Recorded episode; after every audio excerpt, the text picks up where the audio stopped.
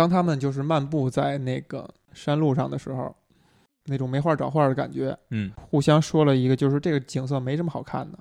我见过比这儿更好的。就是你你你之后再去看这电影的时候，你才注意到，他跟他们俩最后一场对话，嗯。就是在呃格里芬公园坐在长椅上嗯。聊完了他们的事儿以后，脑袋扭向一扭向一旁看这个公园的景色的时候，那场对话，对。塞巴斯蒂安说 “Look at the view”，嗯然后 seen better，然后对米娅说：“我看过更好的。”呃当你第二次甚至第三次去看这电影，再看到他们第一次场这个场景、这个对话的时候，你联想到后来他们最后一次对话是同样的东西的时候，你会产生一种这个导演真会骗稿费啊！真会把把几句台词来回来去用，是吧？是啊，就是产生一种很唏嘘的感觉吧。嗯第一次对话，就第一次见面，跟最后一次见面，他们应付了不一样的尴尬。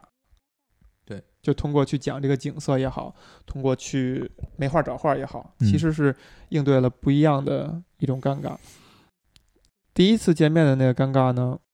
之前在上一幕的时候，我问你，呃，他们俩第一次见面是一见钟情吗？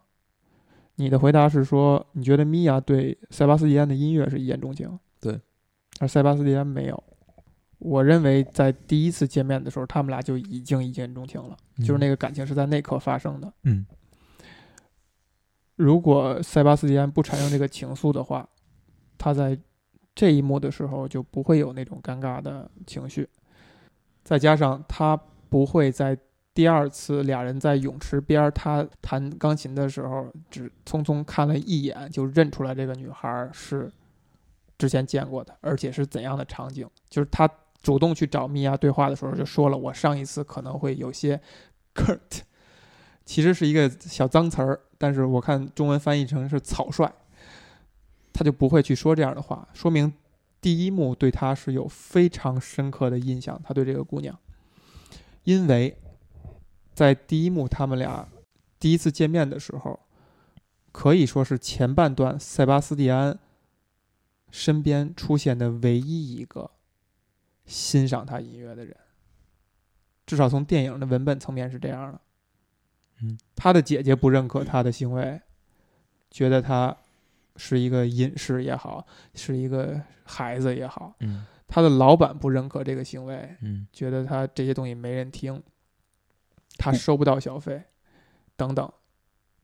而这个姑娘投来的那个目光、那个眼神，嗯是他第一次